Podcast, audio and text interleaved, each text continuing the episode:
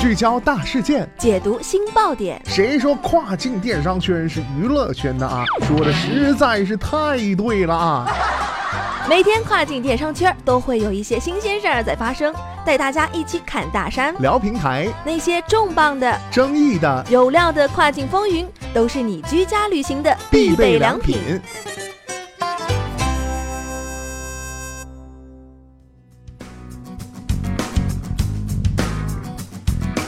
Hello，大家好，欢迎大家在每个工作日的十二点继续锁定到雨果调频，这里是正在为您播出的跨境风云，我是大熊。据过往消息啊，德国电商规模在去年增长了百分之十一点四，截至二零一八年底，在线零售额突破了六百五十亿欧元，在线零售平台迎来强势发展。那么今天的跨境风云，马上带大家一起来了解一下。目前啊，德国零售业超过八分之一的销售额流向了电子商务。德国电子商务和远程销售贸易协会透露，在线市场继续强劲增长。但从动态发展来看，多渠道零售商和纯在线零售商的表现明显优于综合购物平台。首先带大家一起来了解到的是，在线零售平台创造三百零六点二亿欧元的销售额。据研究数据显示，纯在线零售商的收入增长了百分之十四，达到了九十七点七亿欧元。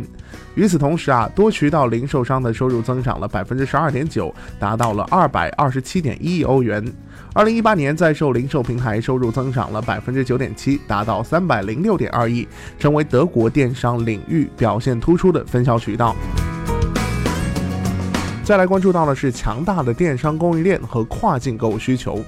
据了解啊，德国拥有健全的供应链设施，并且在通关效率、物流基础设施等服务方面十分的专业高效。此外啊，数据还显示，有百分之四十七的德国网购者喜欢在网上买书、电影、音乐和游戏，百分之四十三的德国人会网购衣服，百分之四十一会网购消费电子产品。与此同时，早在二零一七年，德国跨境消费者就增加了百分之五，平均每四个德国网购消费者就有一个从国外购买产品。德国消费者购买国外产品主要有两个原因，第一个啊是更低的产品价格以及更多的产品选择。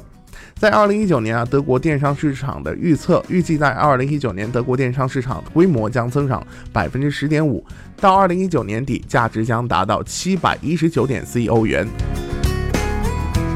好的，聚焦大事件，解读新爆点。以上就是雨果电台为您梳理到最新一期的跨境风云。想要了解更多跨境电商资讯，您还可以持续关注雨果 App 推送的最新消息。我是大熊，我们下期再见，拜拜。